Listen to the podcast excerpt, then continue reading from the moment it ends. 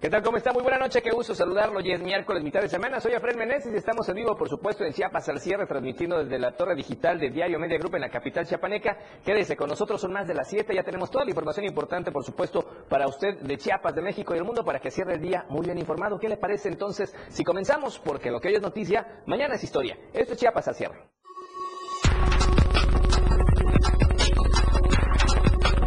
Día de macabros hallazgos. Se encuentra el cadáver de maestro desaparecido y además en un rancho dan con dos cadáveres con violencia. En panorama nacional, juez otorga a Ovidio Guzmán nueva suspensión para evitar su extradición a Estados Unidos. En panorama internacional, presidente de Ucrania se reúne con el rey Carlos III en Buckingham. La tendencia del día en Chiapas al cierre hayan muerto a maestro. Y a nivel nacional, Nintendo Direct, Diego Coca y Turquía son los temas esta noche. Lo que hoy es noticia, mañana ya es historia. Esto este miércoles en Chiapas al cierre.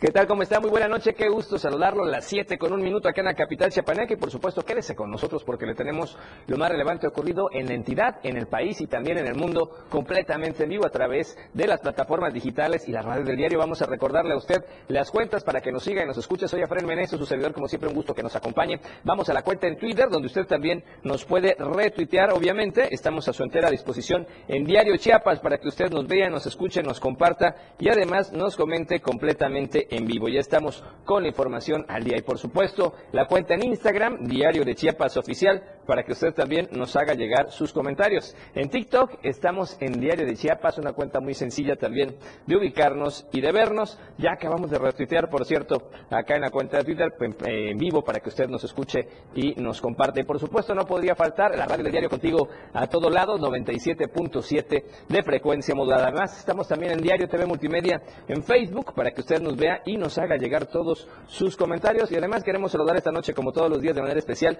a todo el equipo de Radio Naranjo, la voz de Berriozábal, con nuestro amigo Ángel Cañas y toda la información que también llega hasta ese lugar. Gracias, por supuesto, a ellos, a Radio Naranjo, la voz de Berriozábal, 106.7 de FM y, por supuesto, acá en vivo, 97.7 de FM, la radio del diario Tuxtla Gutiérrez y también en toda la zona metropolitana. Y el día de hoy la tendencia en Chiapas al cierre es la que ya aparece en pantalla y la platicamos a los amigos de radio es hayan muerto a maestro. Esta lamentable noticia que ya obviamente le tenemos algo de la información a continuación, así es que esperamos sus comentarios, hashtag hayan muerto a maestro, esperamos sus comentarios, llegamos tendencia juntos esta noche. Por lo pronto, pues vamos a iniciar con esa información, nos enlazamos con nuestro compañero José Salazar, el destacado reportero que usted conoce que forma parte de Diario Media Group, tiene la información que aconteció el día de hoy. Después de varios días de búsqueda, finalmente se dio con el paradero de este maestro desaparecido hoy, lamentablemente ya sin vida. Adelante, Pepe, ¿cómo estás? Buenas noches, te escuchamos, gracias. Muy buenas noches, es un gusto saludarte como siempre. Lamentable la situación, tras 10 días de búsqueda, el cuerpo del maestro eh, que tanto se había buscado por sus familiares, amigos, incluso el mismo magisterio, fue encontrado. Esto tras una llamada anónima al 911, se dio con eh, pues el cuerpo de este maestro, el docente, estaba junto a una alcantarilla ubicada en la subestación de la CFE en la carretera de Tuxtla Gutiérrez San Fernando. Familiares y amigos se trasladaron hasta el punto para reconocer pues al maestro. Esto serán las autoridades las que determinarán esta situación y cómo fue que este eh, maestro falleció. Aunque bueno, por la tarde la esposa del maestro dio una declaración en la que dudaba de esta situación debido a que, como lo habíamos comentado, eh, fueron las autoridades e incluso familiares quienes buscaron en todo este tramo hacia San Fernando y este punto no había sido la excepción. Será parte importante de las autoridades esclarecer cuál es eh, la situación para que, bueno, este estas personas que lamentablemente pues encontraron bajo esta situación a su papá o a su esposo, a su familiar, pues bueno, este puedan darle sana sepultura y sobre todo despejar esas dudas del por qué nunca llegó a, la, casa y 10 días después apareció en estas condiciones, Efraín. Pues lamentable, sí, bueno, efectivamente habíamos incluso movilizaciones la semana pasada, de principios de esta semana, porque exigían los compañeros, los familiares, los conocidos la aparición de esta persona que decían era un muy buen maestro, reconocido, amigable, amable, y bueno, hay que investigar qué fue lo que efectivamente pasó, lamentable esta noticia. Y también otra noticia, Pepe, que por supuesto acá en la capital chepaneca sigue impresionando a la ciudadanía, no se sabe realmente qué fue lo que pasó en esta guardería, donde tú también diste seguimiento el día de hoy por ese menor de edad que perdió la vida el día de ayer. Así es, Efraín, lamentablemente el niño que murió en esta guardería por un descuido, se sabe ahora que fue por un descuido, pues lamentablemente el día de anoche eh, fue velado y hoy por la tarde cientos de personas, familiares, amigos, conocidos y que eh, personas que se conmovieron por esta situación acompañaron en sus últimas horas a este apenas niño de tres años, que bueno, tenía un mes de haber llegado a esta guardería y lamentablemente pues se escribe una parte oscura y negra que tiene que ser aclarada. Pero vayamos con esta declaración del abuelo del menor. Eh, aproximadamente a las 12.15 me habló mi hija Amparito de una clínica San Miguel que está en la quinta norte, entre quinta y sexta norte, para comentarme que su hijito pues se había ahogado en una alberca de la guardería. Yo no me puedo contestar más porque estaba llorando. Me trasladé al lugar de los hechos donde estaba yo por otro lado allá por la ciudad. Me trasladé al lugar de los hechos a la clínica y encontré a mi nieto que muerto en la clínica San Miguel, en brazos de mi hija Amparito, totalmente mojado, empapado en agua. Yo quise sacudir para revivirlo, pero pues ya tenía rato que estaba frío mi nieto. Le pregunté qué había pasado y me dijo que se había caído en la alberca y que por, eso se había muerto pues ahí. Ya de ahí hablé con el doctor y luego qué había pasado. Dice, no, pues ya vino sin signos vitales, aquí no pudimos hacer nada. Y dije, pues no hay nada que hacer aquí, llévense aquí. Fuertecito, eso porque ya lo trajeron así. Ya mi hija desesperada, pues nos lo trajimos, porque yo le dije al doctor que si era posible que nos diera un acta de función para poderlo enterrar. Me dijo que no, ellos no podían hacer eso porque había llegado muerto niño. Mi hija desesperada, pues agarró un cuerpecito de mi hijo, nos subimos al coche y nos lo trajimos aquí a la casa. Así es de frente, lamentable esta situación hoy que los padres se atrevieron a alzar la voz. Se sabe que la llamada a este 911, que la llamada de emergencia a las autoridades que la broncoaspiración por alimentos no existió y que existe una negligencia y que hoy es necesario que las autoridades actúen, principalmente deteniendo y deslindando responsabilidades, porque esta situación no puede quedar así. Un mes tenía el pequeño, tres años de vida y lamentablemente hoy padres, abuelos, familiares con el corazón roto despiden a su hijo que lo habían dejado en una guardería donde debería ser cuidado, donde debería ser protegido, donde debería ser atendido y que era parte de su crecimiento, de su desarrollo y además de la confianza de los padres y de muchos más que hoy está rota por este tipo de negligencia. Qué lamentable y qué terrible noticia, Pepe. Sobre todo ayer se informaba efectivamente de manera extraoficial una broncoaspiración, no se entendía por qué. Y hoy, pues ya la realidad sale a flote y obviamente hay que exigir justicia, porque esto no se puede quedar ahí. Pero además es esta alerta, este llamado de atención a quienes están responsabilizados a cuidar, a cuidar a los pequeños con cualquier tipo de servicio, porque hay que darles toda la atención y todo el cuidado, independientemente en qué condiciones estén los pequeñitos. Hay que darles toda la atención. No se entiende cómo pudo haber salido del salón, cómo se pudo haber caído en la alberca y no la atendieron, no lo eh, cuidaron de manera oportuna, no lo auxiliaron de manera oportuna, pero bueno, hay que exigir obviamente justicia y que las autoridades investiguen a fondo y lamentamos, por supuesto, nos sumamos a esta familia. Gracias, Pepe, por la información. Salazar lo escuchamos el día de mañana, que esperemos, por supuesto, con más notas amables después de tanta, tanta tragedia. Y en ese contexto, platicando usted que la Asociación de Padres de Familia de Personas con la Condición de Autismo en Chiapas lamentaron los recientes hechos donde perdiera la vida este pequeño menor de edad con capacidades diferentes dentro de este centro educativo en Tuxtla Gutiérrez. El comunicado dice que las y los familiares de personas con el trastorno del espectro autista en Chiapas, así como la comunidad en general inmersa en atención e integración, se suman al dolor de la familia y ofrecen su respaldo en la demanda de una investigación imparcial por parte de la Fiscalía General del Estado para establecer la responsabilidad responsabilidades, dijeron en un comunicado. Además, señalaron también que estos eventos evidencian la urgencia para que el Congreso del Estado cree una comisión especial para garantizar el cumplimiento de la ley para la atención de personas con trastornos del espectro autista en el estado de Chiapas, que desde su aprobación, vea usted en abril de 2018, 2018 perdón, es letra muerta por la falta de interés de los sectores educativo, salud, seguridad, entre otros. Por ello, dijeron acompañarán las investigaciones del infante muerto y buscarán una reunión con legisladores del Congreso del Estado de Chiapas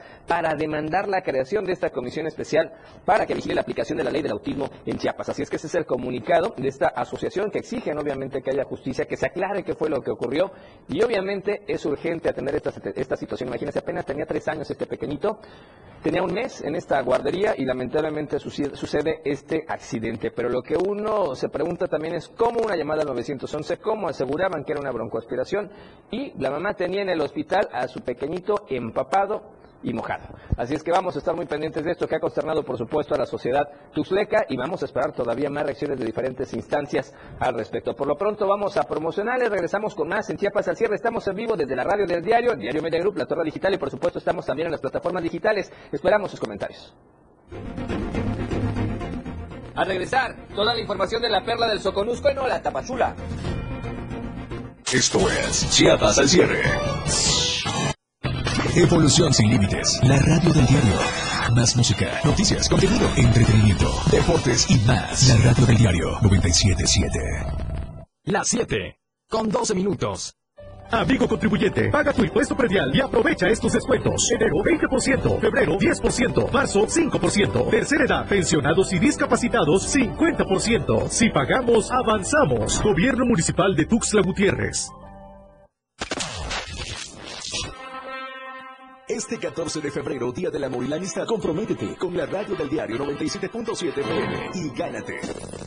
Primer lugar. El anillo de compromiso, una deliciosa cena acompañada con serenata en vivo, una velada romántica e inolvidable. Wow. Segundo lugar, un hermoso arreglo floral. Tercer lugar, una exquisita caja de chocolates. Mm.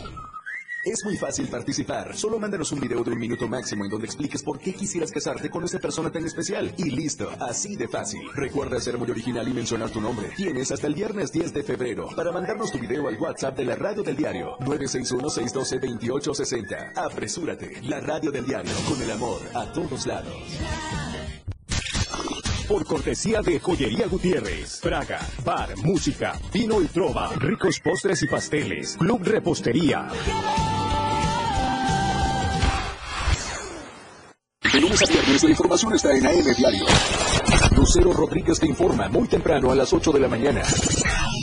Toda la información, entrevistas, reportajes de lunes a viernes. AM Diario en el 97.7 FM, la radio del diario.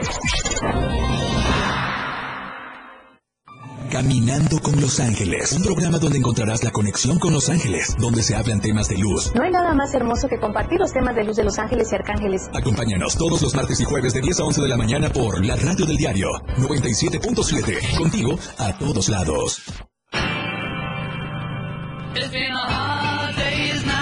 Hay muchos cantantes y grupos de rock que son especiales. Por eso, los jueves son de tributos. Conoce la historia y el desarrollo de su música.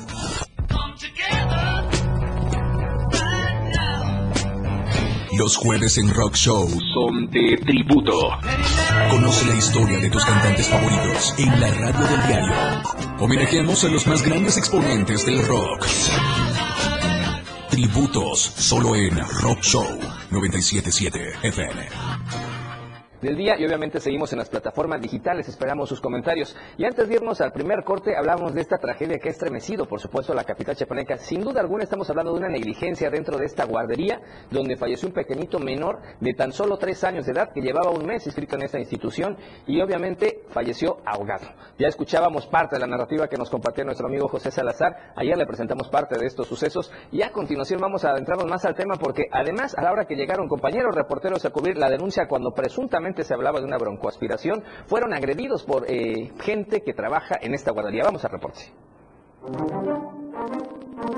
Verónica Vega, desde hace ocho años como profesional de la comunicación en televisión, denunció la situación en la que fue víctima, la agresión de un sujeto, al cubrir una nota informativa en la que se daba cuenta sobre el fallecimiento de un menor en una guardería. Un sujeto que refirió ser familiar de la dueña de este establecimiento educativo la agredió, por lo que interpuso una denuncia ante la Fiscalía de Periodistas a quienes nos dedicamos a la comunicación, al periodismo, a reportear. Tenemos un antecedente apenas hace una semana, hace unos días, con el eh, ataque en contra del compañero Rodolfo. El día de ayer nuevamente se presenta a dos compañeras, a dos mujeres y no podemos dejar que esto siga pasando. Dar cobertura, no éramos muchos medios, eh, éramos poquitos los compañeros, la persona se tornó agresiva desde el inicio, incluso estaba agresivo con los propios policías que se encontraban en, la zona. Eh, nosotros estábamos del otro lado de la acera, ni siquiera estábamos en los límites con el inmueble pues que se garantice la seguridad, lo comentaba hace un momento, no puede seguir habiendo ataques a la prensa, llámese reporteros, llámese eh, periodistas, de todo tipo. De esta forma, aseguró, debe de quedar un antecedente para que no se siga atentando contra la libertad de expresión, ni tampoco se siga agrediendo a periodistas, que lo único que hacemos es ofrecer la información correspondiente como es nuestro deber, por lo que nos unimos a este llamado, ya no más violencia a los periodistas del estado de Chiapas. Para Diario Media Group, Eden Gómez. Totalmente de acuerdo, nos sumamos a esta exigencia para garantizar la libertad de expresión, ese derecho a informar y por supuesto respetar a quienes ejercemos y quienes ejercen esta labor periodística, en este caso fue la agresión a las compañeras. Y ya veíamos, o sea, otro delito más que perseguir en esta institución, aparentemente al cuidado de los niños, que está pasando, obviamente hay que atender esta situación por diferentes instancias, la Fiscalía tiene que investigar, hay responsables al interior de esta institución y por eso seguramente se portaron agresivos, ya eran delincuentes, ya estaban infringiendo obviamente muchísimas cosas y además atentaron contra una vida de un pequeñito y ahora lo contra las periodistas. Pero bueno, vamos a esperar que se haga justicia y esperemos pronto estar informando el actuar de la Fiscalía en esta situación porque a todas, a todas las vistas, sin duda alguna, estamos hablando de una negligencia. Y bueno, y en ese contexto ya están llegando los comentarios en las redes sociales. Manuel López nos pone saludos, Manuel, gracias, qué bueno que nos escribe. Nos pone que se castigue, que se castigue a quienes son responsables y coincidimos con él. Efectivamente, vamos a esperar los resultados por parte de la Fiscalía porque no se pueden quedar de brazos cruzados. Carmen Flores, también un saludo, qué bueno que nos ve Carmen Flores, nos puso saludos, ya tenía rato que no, no se escribía. Y ahora, bueno, vamos a la información de Tapachula, en la perla del Socorusco, ya estamos con Hola Tapachula. Hola Tapachula. Hola Tapachula. Hola Tapachula. Hola Tapachula. Vamos con Valeria Córdoba y toda la información hasta el set del diario Media Group Soconusco. Adelante Valeria, buena noche. Buenas noches, Efraín. El día de hoy comenzamos Hola Tapachula con noticias de migrantes. Y es que africanos y haitianos en el recién reunido de atención en el Estadio Olímpico de Tapachula. Todos los detalles de esta nota la trae mi compañero Rafael Lechuga.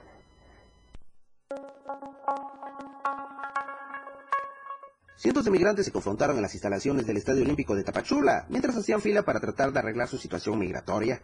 Los mismos migrantes informaron que se tratan de extranjeros africanos y haitianos, quienes presuntamente brincaron las vallas y se enfrentaron entre ellos mismos para obtener un lugar en los trámites. Mencionaron que algunos migrantes no respetan las filas, lo que ha originado conatos de enfrentamientos entre grupos de migrantes, principalmente haitianos y africanos venimos, de, vinimos desde ayer y lo- todos los haitianos vinieron a las 6 de la mañana a hacer puro desastre acá. Todo el desastre es puros haitianos. Ya no podemos pasar, ¿por qué No podemos pasar. ¿Cómo? Para hacer sello para poder salir de, de Tapachula por 30 días. Te dan 30 días para poder salir. Pero los todos, de todo, porque no dejan pasar a nadie, están haciendo desorden y todos se quedan allá. Hasta. Debido al desorden, los habitantes también hicieron un llamado enérgico al gobierno federal para que atienda de manera seria y responsable el tema migratorio, ya que en esta región se encuentra fuera de control. Señalan que los agentes de migración se hacen los desentendidos y no llevan una logística para atender a los migrantes, por lo que también el sector empresarial pide al gobierno federal y estatal que retome el proyecto para crear un centro de atención integral a migrantes fuera de la mancha urbana. Desde Diario TV Multimedia Tapachula, Rafael Lechuga. En otros temas, le comento que los incendios continúan en Tapachula, así como en municipios aledaños. Y respecto a esta información, pues elementos de la Dirección de Protección Civil Municipal de Tapachula atendieron un incendio registrado en el ejido Acaxman, ubicado rumbo a Puerto Madero. Elementos de esta dependencia dieron a conocer que la brigada del Departamento de Administración de Emergencias se trasladó al ejido Acaxman luego del llamado de auxilio recibido al C5, donde informaron de un incendio en una zona de rancho dedicado al cultivo de maíz y mango. Mencionaron que tuvieron a la vista un predio con troncos y hojarascas, por lo que de manera inmediata procedieron a sofocar el siniestro con el apoyo de pipas, mochilas y equipo de zapa. Una vez sofocado el incendio, los elementos de protección civil exhortaron al propietario del predio a mantenerlo vigilado y evitar quema de basura orgánica que propicia estos siniestros en diferentes partes del municipio. Cabe señalar que la temporada de estiaje se registra en toda la región del Soconusco ante la ausencia de lluvias, por lo que debe extremarse precauciones. Y bueno, es así como terminamos la sección el día de hoy. Me voy no sin antes desearte una excelente noche también al equipo de producción y nos vemos y nos escuchamos el día de mañana. Gracias Valeria, obviamente nos escuchamos el día de mañana. Un abrazo a todo el equipo de Diario Media Group Soconusco, Rafa Lechugue, por supuesto, a todos allá en producción. Un abrazo enorme. Y vamos con más información. Nos vamos a enlazar con nuestro compañero corresponsal Edgar Ruiz. Trae dos temas importantes. El primero de ellos, otra vez, otro macabro hallazgo. Como ven, un rancho encontraron a dos ejecutados acá en Ocosocontla, Espinosa o en Coita, como se le dice de cariño. Edgar, ¿cómo estás? Buenas noches. Adelante, vamos con el primer tema, por favor. Pues aparente, como bien mencionas, en la comunidad de Piedraparada, aquí en el municipio de Cozocontla, es una comunidad que hace conexión hacia la cima de las cotorras, en donde encontraron dos cuerpos sin vida. Al parecer, eh, se hablaba que estaban ejecutados. Estas dos personas fueron trasladadas, sus cuerpos fueron trasladados al servicio, al servicio médico forense, donde serán evaluados por los especialistas y determinar las causas de su deceso. Asimismo, en el mismo rancho se encontró una unidad tipo Jeep eh, del Cherokee que estaba eh, con reporte de robo, por ello las autoridades aseguraron este vehículo y también quedó a disposición del Ministerio Público en lo que la Fiscalía General del Estado ya ha dado inicio a las investigaciones para dar esclarecimiento a este doble homicidio y también a si está implicado este vehículo que se encontró en estas inmediaciones. Edgar, estamos viendo las imágenes, le platicamos un poco a los amigos de radio, sí se ve un fuerte dispositivo de elementos de seguridad, incluso vemos una unidad blindada que se utiliza contra la delincuencia organizada de manera especial en esta zona de este macabro hallazgo. Se decía por ahí en algunas cuentas de redes sociales que las dos personas ejecutadas que se encontraron estaban desmembrados o cortados en pedacitos. Sí, es lo que nos informaba unas fuentes oficiales que nos daban a entender que sí, efectivamente estaban desmembrados, no tenían algunas extremidades y estaban ahí tiradas, eh, desangradas prácticamente en este terreno. Lamentable este suceso. A ver, vamos a esperar qué dice la Fiscalía al respecto después de toda la investigación y las indagatorias. Y además, Edgar, en otro tipo de temas, allá en la zona de Berriozábal, bueno, pues todavía hay naturaleza, todavía hay fauna silvestre y que de repente invade los espacios de los colonos como una serpiente que hizo de las suyas, ¿no?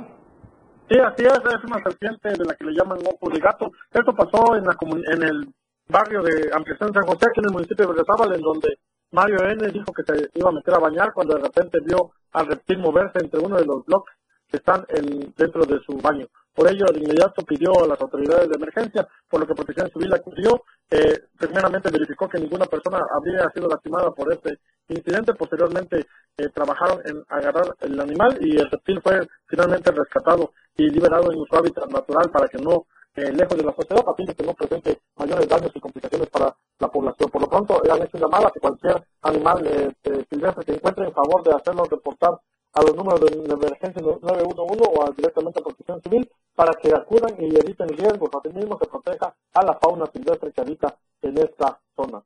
Impresionante, le platicamos un poco a los amigos de radio. Se asusta un poco esta serpiente, digo yo, respeto a los reptiles. Imagínese, usted entra al baño y se da cuenta que algo se mueve y es una pequeña serpiente de estas. Esta se llama ojo de gato, dices, ¿verdad? Sí, así es, tiene como ojo de gato este tipo de serpiente. Nos dicen que no es altamente venenosa, sí contiene veneno, pero no es mortal para los humanos. Por ello, eh, se trabajó con cuidado y posteriormente se liberó en una zona eh, alejada de la población. Bueno, pues ahí está el reporte. Vaya susto que tuvieron. Nancy estaba entrando al baño. Yo creo que se le fueron las ganas. Pero bueno, es lo que puede ocurrir. Gracias, Edgar. Estamos muy pendientes de la información. Un abrazo hasta la zona que tú cubres en Berrosable, Cosocotla, Espinosa. Nos escuchamos el día de mañana. Gracias. Bueno, ¿qué le parece si con esta información nos vamos a promocionar el segunda, segundo corte de esta noche en Chiapas al cierre? Esperamos sus comentarios. Lamentablemente el hashtag el día de hoy hayan a maestro muerto. Y bueno, obviamente también esta información que sigue circulando por este menor de edad en la guardería. Pero estamos al pendiente, esperamos sus comentarios en redes sociales. Vamos a promocionarles y seguimos acá en vivo por la radio del diario y las redes sociales. Chiapas al cierre. La radio del diario, transformando ideas contigo a todos lados. 97.7. La radio del diario. Más música en tu radio. Lanzando nuestra señal desde la torre digital del diario de Chiapas. Libramiento Surponiente 1999. 97.7. Desde Tuxtla Gutiérrez, Chiapas, México. XHGTC, la radio del diario. Contacto directo 961-612-2860. Cabina 961-612-2860. Escúchanos también en línea. www.diariodechiapas.com Diagonal Radio. 97.7. La radio del diario. Más música en tu radio. Las 7. Con 29 minutos. Ahora la radio tiene una nueva frecuencia. 97.7. Hoy, la radio es la radio del diario, lanzando toda nuestra señal desde Tuxtla Gutiérrez, Chiapas, e invadiendo la red en www.diariodechiapas.com, diagonal radio. Más música, más programas, más contenido. La radio es ahora 97.7, contigo a todos lados. Porque todo tiene una solución. En este tu espacio, denuncia pública. Te invito a sintonizar Denuncia Pública los lunes, miércoles y viernes a las 10 de la mañana a través de la radio del diario 97.7 FM. Soy Felipe Alamilla, la voz del pueblo. Recuerden que denunciar es un derecho y una obligación. Escúchalo en el 97.7 FM, la radio del diario. Denuncia Pública, Felipe Alamilla, el pueblo, voz del pueblo. No se deje y denuncie. El juego aún no termina. La competencia es a cada momento más intensa. La remontada, un espacio para los deportes. Escucha a Jorge Mazariegos y Eduardo Solís de lunes a viernes de 12 a 1 de la tarde. La remontada. Nada se queda igual. La jugada continúa. El resultado del juego hasta el final. La remontada. Por esta frecuencia. El 97.7 FM. La radio del diario. 97.7, la radio del diario. Contigo a todos lados. Una programación que va más allá de un concepto radiofónico. 97.7. Infórmate ya en Chiapas al cierre. Qué bueno que siga con nosotros en Chiapas al cierre. Vamos a otros temas. Ya desalojaron a una vendedora de flores.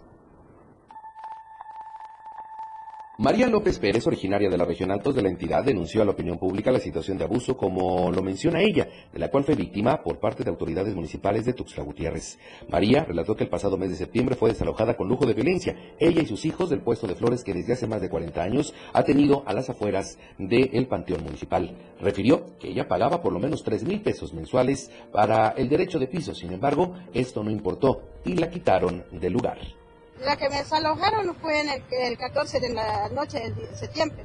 Y amaneció el 15, en la que ya nos estábamos, me vandalizaron el lugar, fue la una de la mañana fue el desalojo y bloquearon las diferentes partes de las calles para que no vean nada la gente. Y lo pregunté distante, ¿y qué motivo me vienen a desalojar? Dice que no tiene, ¿qué motivo que estoy preguntando? Si hay un papel en medio, dice que no hay un papel en el medio, no todo ven, desalojo, desalojo.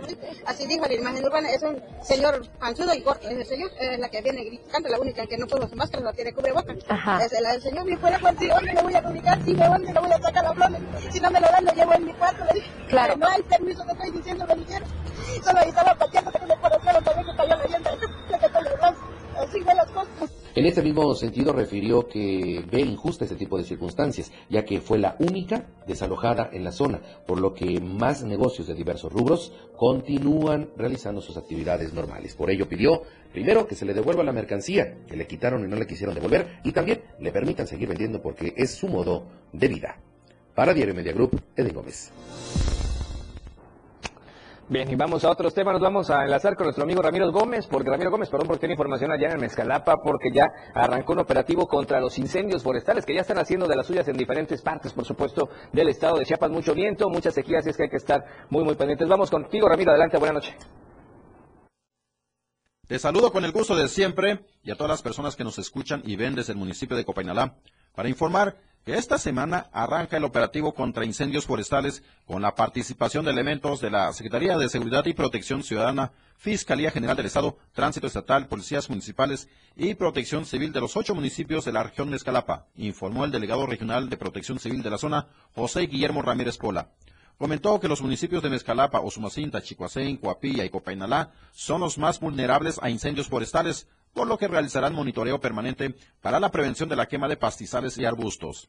Escuchemos al delegado regional de Protección Civil, José Guillermo Ramírez Pola. es llevar a cabo ya los recorridos preventivos a partir de esta semana en compañía de Protección Civil Municipal, Policía Municipal, Protección Civil del Estado, Policía Estatal Preventiva, Fiscalía, Tránsito del Estado, recorrer ya los puntos más álgidos, ¿no? que ya son identificados y eh, darle a conocer a la población pues, los riesgos y las consecuencias que trae provocar incendios. La estrategia se dio a conocer durante la sesión ordinaria del Consejo Municipal de Seguridad y Protección Civil efectuado este miércoles en el municipio de Copainalá. En la reunión participaron autoridades de la Delegación de Seguridad, Protección Civil, Policía Estatal Preventiva, Delegado de Movilidad y Transporte, Tránsito del Estado y la Delegación de Gobierno. Esta es la información que tenemos para Diario de Chiapas desde el municipio de Copainalá. Bien, y vamos con más información. Y es que vea, en Chiapas más del 40% de hogares están sin agua y sin drenaje. En Chiapas, más del 40% de las viviendas particulares habitadas no disponen de agua entubada ni de drenaje conectado a la red pública, situación que agudiza la contaminación de los cuerpos de las aguas superficiales y subterráneas que ponen en riesgo la salud de la población y la integridad de los ecosistemas.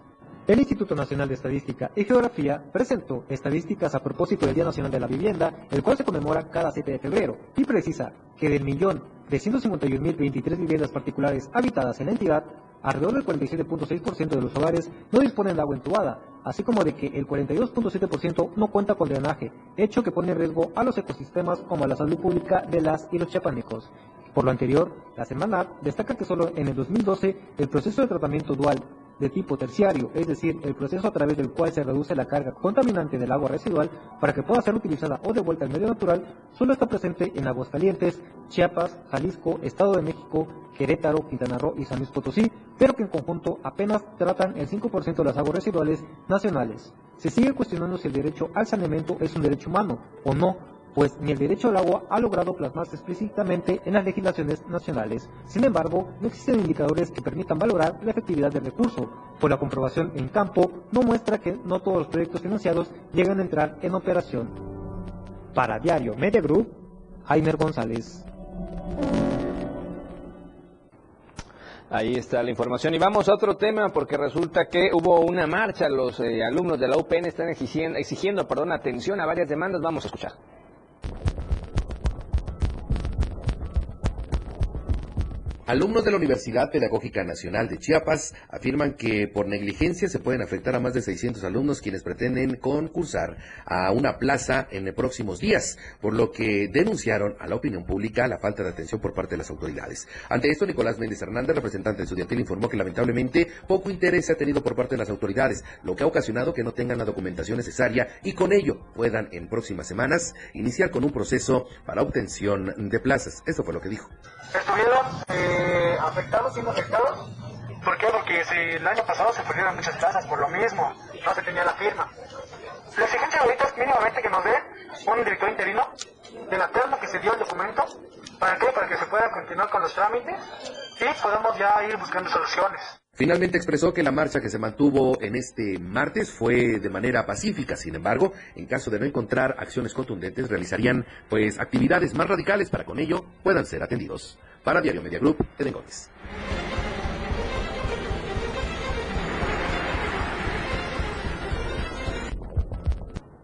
Bien, ¿qué le parece si le recordamos a usted cuál es la encuesta de esta semana para que participe con nosotros? Estamos a miércoles, todavía lo puede hacer a través de Twitter, es muy sencillo. Vamos a la pregunta.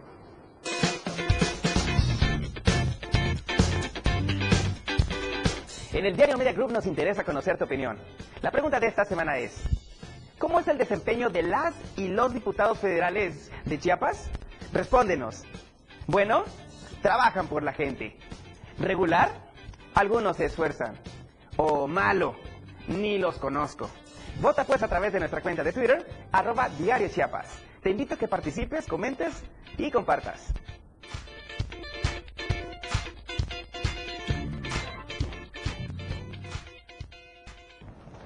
Gracias por seguir con nosotros en Chiapas al Cierre. Y está muy sencillo para que participe con nosotros. Obviamente lo puede hacer a través de Twitter sin ningún problema. Y le queremos recordar a usted, estamos en vivo por la Radiario, efectivamente 97 de FM, para que usted nos siga escuchando. Prográmenos ya en su estación de radio a través de su vehículo. Cada vez que se suba nada más se enciende. Ya nos va escuchando, por supuesto, en los diferentes espacios noticiosos. Y además también con toda la producción que se hace acá en Diario de Chiapas. Y vamos a otro tema, un tema que tiene que ver con la cuestión cultural, política y teológica, incluso porque está de aniversario un museo muy especial ahí en San Cristóbal de las Casas, a los Altos de Chiapas, dirigido a un personaje emblemático de la historia moderna de la entidad, al, obispo Samuel Ruiz. Usted recordará este gran personaje allá conocido y querido como Tatic, allá en San Cristóbal de las Casas.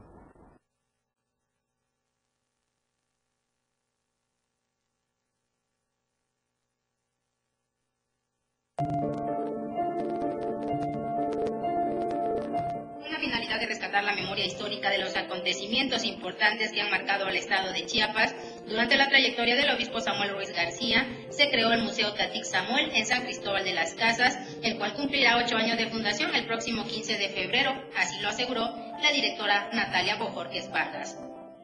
Bueno, el museo tiene como intención presentar parte de los acontecimientos que hacen una transformación en, en, Chiapas a nivel político, social, económico, cultural, incluso religioso.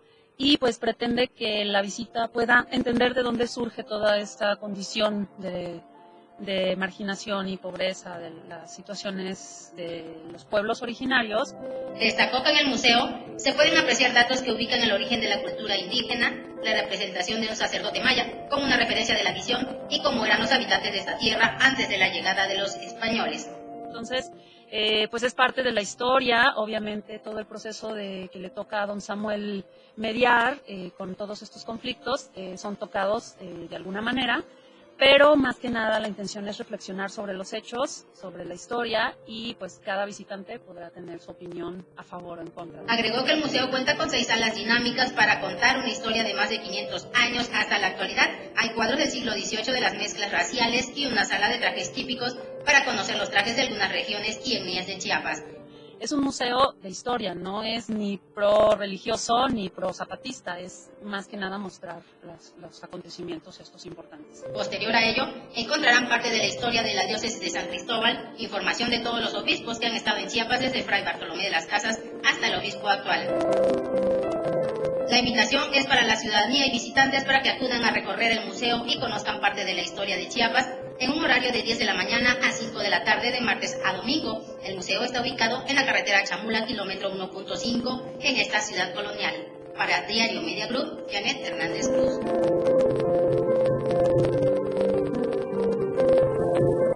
Hay que visitarlo. Vamos a promocionar el tercer corte y regresamos con más en Chiapas al cierre.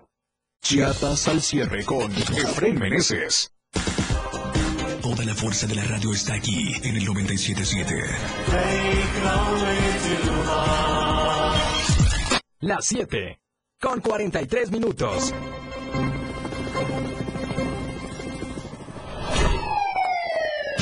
Cada momento en Chiapas, día a día, la información se genera cada minuto y Liliana Alonso y Fernando Cantón informan en Chiapas a diario. Chiapas a diario. De lunes a viernes de 2 a 3 de la tarde por el 97.7 FM, la radio del diario. Liliana Alonso y Fernando Cantón en Chiapas a diario. El amor, toda una canción llena de emoción. Este 14 de febrero la música suena con amor en la radio del diario 97.7 FM, contigo a todos lados. Amigo contribuyente, paga tu impuesto predial y aprovecha estos descuentos. Enero 20%, febrero 10%, marzo 5%, tercera edad, pensionados y discapacitados 50%. Si pagamos, avanzamos. Gobierno Municipal de Tuxtla Gutiérrez.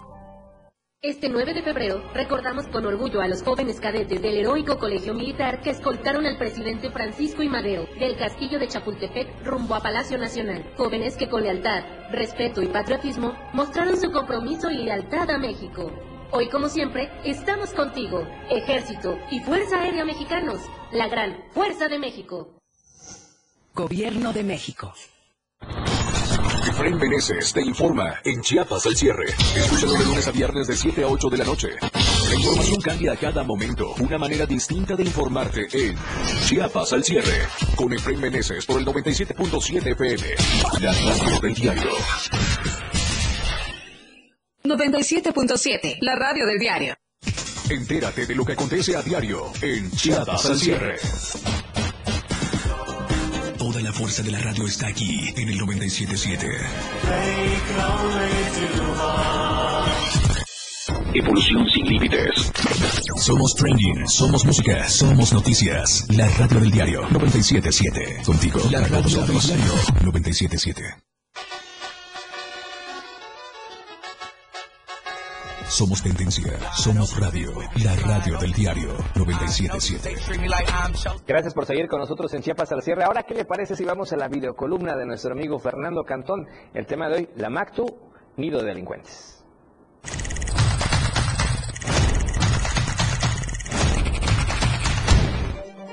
La Escuela Normal Rural Mactumaxá es todo, menos un centro de estudios. Se ha convertido en nido de delincuentes. Bajo la justificación de una lucha social, los pseudoestudiantes han sembrado el terror con actos violentos para que el gobierno ceda a sus caprichos. La semana pasada vandalizaron el edificio del gobierno del estado, se enfrentaron con policías antimotines y provocaron miedo entre la población durante tres días. Y en no pocas ocasiones han llegado al extremo de secuestrar camiones y lanzar bombas molotov. Ya basta de chantajes. La sociedad exige a las autoridades la reubicación de la escuela y un alto a quienes bajo el pretexto de ser estudiantes hacen y deshacen. Si se aplica la ley en contra de estos delincuentes, la sociedad lo va a aplaudir. ¿O acaso hay intereses políticos y financiamiento detrás de los normalistas?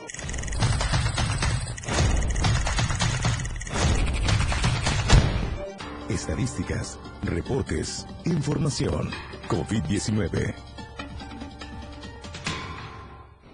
Bien, y de acuerdo a la Secretaría de Salud de manera oficial, son 15 casos nuevos en las últimas 24 horas. Estamos hablando que en cinco municipios de la entidad se presentaron de la siguiente manera. Siete en Tuxtla Gutiérrez, cuatro en San Cristóbal, dos en Tapachula, mientras que uno en Cintalapa y Villa Comaltitlán. Eh, de acuerdo a esta información, se trata de nueve personas del sexo femenino y seis del sexo masculino, entre ellas un menor de 10 a 14 años de edad y el resto de 20 años en adelante. De total de pacientes, cuatro tienen datos de comorbilidad, hipertensión, diabetes e inmunosupresión. Y el llamado es a seguirse cuidando contra COVID-19, la vacunación, el cubrebocas, la sana distancia, gel antibacterial y lavarse las manos precisamente con mucho jabón constantemente. Son las recomendaciones de la Secretaría de Salud. Lo que acontece minuto a minuto. La Roja, de Diario de Chiapas.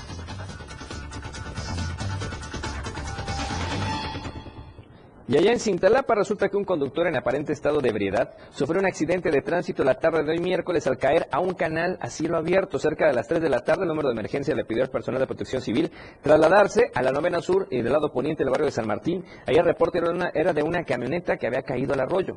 Al llegar a ese medio de comunicación del diario de Chiapas, los vecinos dijeron que una camioneta azul era, que, era la que después de chocar con unos tubos conocidos como pasamanos, había caído al canal, pero aún sangrando el chofer siguió conduciendo hasta salir en la otra calle a fuga. Cuando el personal estuvo en la zona del reporte, ya no tuvo nada que hacer, dado que el conductor ya había huido, por lo que también ellos se retiraron del lugar. Lo mismo hicieron los agentes de tránsito, porque pues ya no encontraron nada. Cabe señalar que antes de que la camioneta cayera al arroyo, una perrita fue atropellada por esta misma unidad. Resultó con una fractura de pierna, pero unas personas la atendieron para curarla con el médico veterinario. Ahí están las evidencias. Imagínense en qué estado de ebriedad iba esta persona. Ahí está la fotografía que se alcanzó a tener de esta camioneta. Y salió por el otro lado de la calle después de en este cauce del río o de este arroyo allá en Cintalapa. Y bueno, lamentablemente después de varios días de luchar por su vida, hoy miércoles la familia David Alonso, alias el compa Chile, informaron de su deceso en el hospital del municipio de Ocosingo. Fue la noche del pasado lunes cuando David Alonso se trasladaba a bordo de su motoneta sobre la segunda oriente sur del barrio Candelaria, cuando se impactó de frente con otra motocicleta. El otro conductor corrió con suerte, pero David resultó con lesiones en su cabeza. David Alonso, conocido en Ocosingo por realizar videos de comedia en compañía de sus amigos, quienes se dedican también a la venta del ambulantaje. Ocosinguenses se unieron a dar el pésame a la familia y pidieron a las autoridades que regresen los operativos por los motociclistas para que se vean obligados a usar el casco de seguridad. Nacional. Y vamos a la información nacional, al centro del país con nuestro amigo y compañero Luis Carlos Silva y vea, resulta que la cónsul que tenemos allá en Estambul, que es Isabel Arvide, desconocía que estaban llegando los topos los mexicanos para ayudar a toda la gente allá en Turquía. Y Silvia Luis, ¿cómo estás? Buenas noches, te escuchamos. Adelante, por favor. Gracias, Efraín. Cordial saludo para ti, los amigos del auditorio. La diplomacia mexicana en Turquía no las trae todas consigo. No conocen los protocolos de actuación y tampoco pueden trabajar de una manera coordinada. Es lo que quedó en evidencia luego de que los topos mexicanos aterrizaron en Estambul para ayudar de inmediato a los pues ya miles de personas que se encuentran todavía sin casa, sin oportunidades para encontrar algún familiar y sobre todo viviendo una de las peor- peores desgracias naturales de todos los tiempos. Y es que ella escribió en sus redes sociales que bueno, que ella no era el conducto y mucho menos la posible funcionaria que pudiera atender esta problemática. Isabel Avide deja en claro que el gobierno que encabeza el presidente Andrés Manuel López Obrador debía haberle avisado que iban los topos directamente en el vuelo que eh, salió de la Ciudad de México con rumbo a Turquía. Cabe destacar que las redes sociales pues estallaron de inmediato en contra de la funcionaria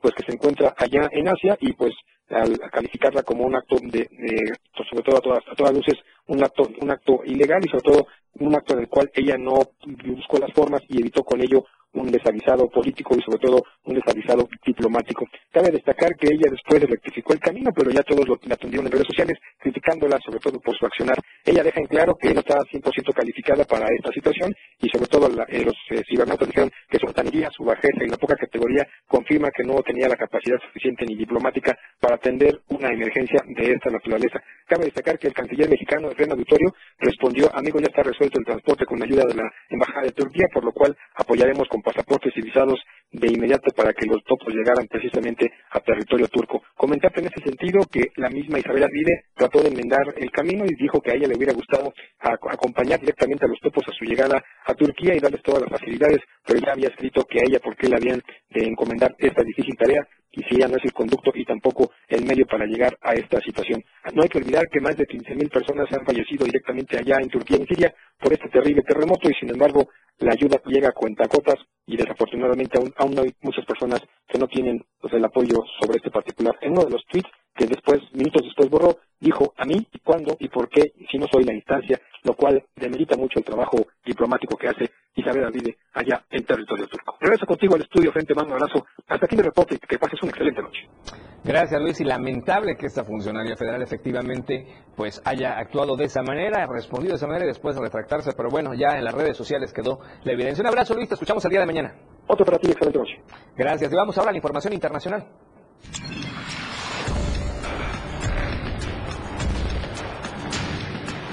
Internacional.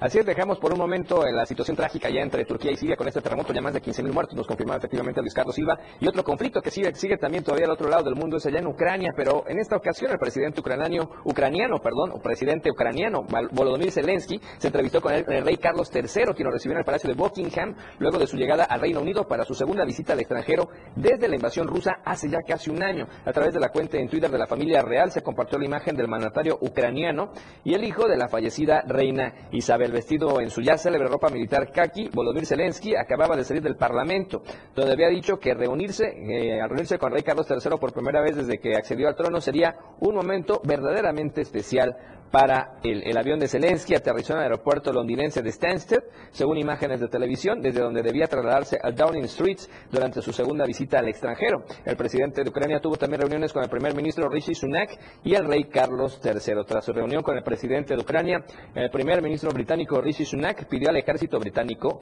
que estudie la posibilidad de suministrar aviones a las Fuerzas Armadas ucranianas. Así lo informó Downing Street este miércoles, aunque precisó que solo podía ser una solución a largo plazo. Así es que sigue todavía esta situación allá del conflicto entre Rusia y Ucrania, pero ahora buscando aliados hasta el Reino Unido. Y antes de irnos vamos a otros comentarios en redes sociales. Gracias a usted que nos escribe, que nos ve y nos comparte a través de Facebook y de Twitter. Dini Esquinca nos puso saludos a todo el equipo. Feliz ombligo de la semana. Saludos especiales.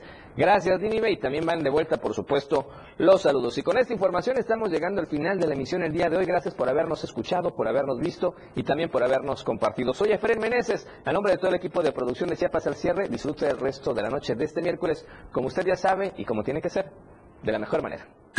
La información continúa en Chiapas al cierre. Te invitamos a que nos sintonices en nuestra próxima emisión con Efraín Meneses. Él te tendrá toda la información de lunes a viernes de 7 a 8 de la noche. Información oportuna.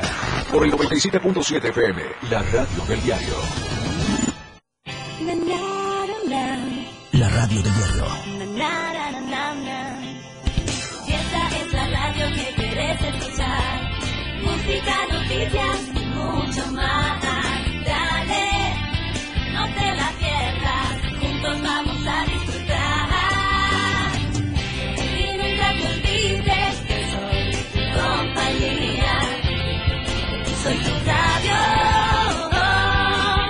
Radio del diario 97.7.